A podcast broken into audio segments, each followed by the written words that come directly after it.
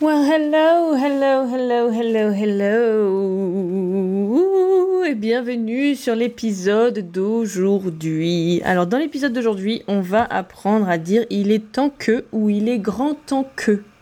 On a l'impression que c'est un peu tout con comme ça, mais en fait, ça fait appel à une notion importante qu'on a déjà vue dans le souhait et le regret, qui est le unreal past.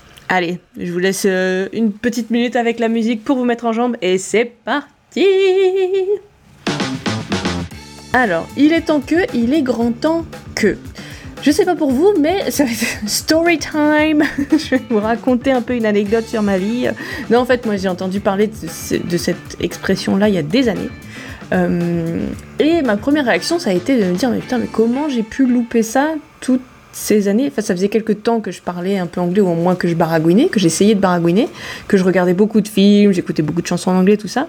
Et on se dit, il est temps que, ou il est grand temps que, bon c'est pas un truc qu'on va dire tous les jours, mais c'est quand même quelque chose qu'on peut entendre de façon assez régulière.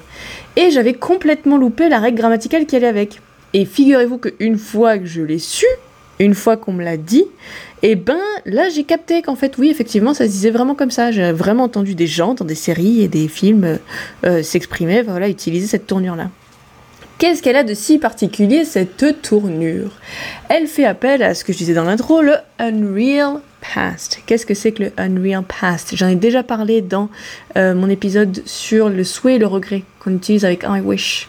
Si vous n'êtes pas allé l'écouter, je vous invite à l'écouter, bien évidemment. À la fin de cet épisode, bien évidemment.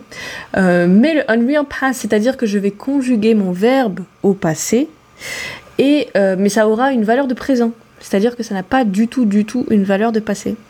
Je vous donne un exemple. Je vais dire il est temps que tu partes, par exemple. Il est temps que tu partes. Tu me fais chier, il est temps que tu partes. It's time you left. Je vais dire en anglais. It's time you left.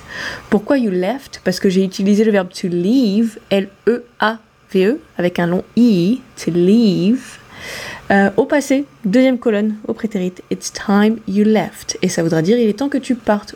Pas hier, mais bien aujourd'hui. Il est temps que tu partes. Donc j'emploie un passé qui n'a pas valeur de passé, qui a une valeur de là maintenant, dans le présent. D'où le unreal past, qu'on traduit par passé irréel, entre gros guillemets. On va faire un autre exemple. Il est grand temps euh, que je euh, fasse mes devoirs, par exemple. Alors il est grand temps, justement, l'équivalent parfait, c'est it's high time. Il est grand temps que je fasse mes devoirs. It's high time I did my homework. It's high time I did my homework. Yes. Ça fait bizarre, hein? Je sais que ça fait bizarre.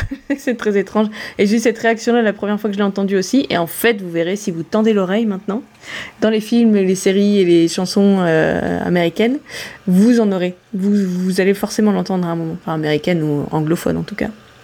Euh, on va prendre un troisième exemple, histoire de. Bon, je pense que vous avez capté le délire, hein, mais juste histoire de se faire un peu plaisir. Il est temps que. Euh, euh, il est temps que tu me lâches la grappe. Je sais pas pourquoi c'est le premier truc qui me vient. Donc, du coup, on va pas littéralement traduire lâche la grappe, mais que tu me laisses tranquille. Voilà, parce que ça va être, peut être un verbe qui va être utilisé, enfin une expression qui va être utilisée, qui est employée d'ailleurs, qui, se construit avec le verbe to leave qu'on a vu tout à l'heure. Euh, donc laisser tranquille, c'est to leave alone. Laisse-moi tranquille, leave me alone. Donc il est temps que tu me laisses tranquille, ça va être It's time you left me alone. It's time you left me alone. Ou il est grand temps, It's high time you left me alone. Je sais, c'est étrange, mais je vous assure que c'est vraiment ça, la règle grammaticale. Alors, ceci dit, petite remarque subsidiaire tout de même, euh, comme ça sonne un peu snob, ou en tout cas c'est un, niveau de langage qui est assez élevé, dans certains contextes ça va pas être adapté, cette structure, notamment dans les trucs un peu familiers ou les échanges un peu, euh, voilà, assez familiers.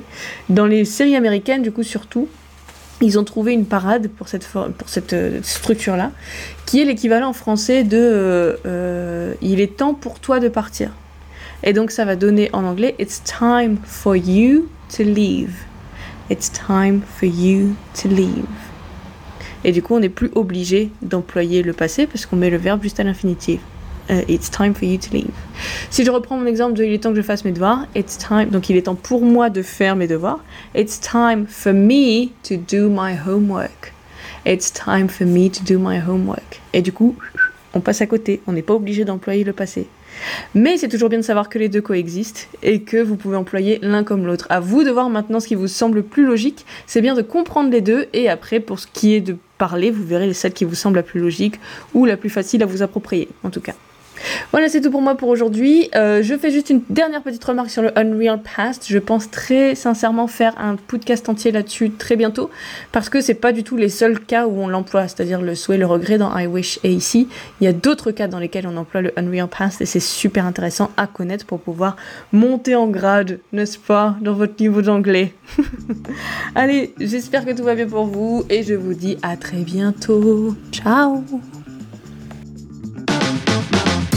Et voilà, c'est tout pour cet épisode. Mais il y en a plein d'autres et il y en aura plein d'autres. Pour ne rien louper, n'hésitez pas à vous abonner et à suivre mon actualité sur Facebook et Instagram.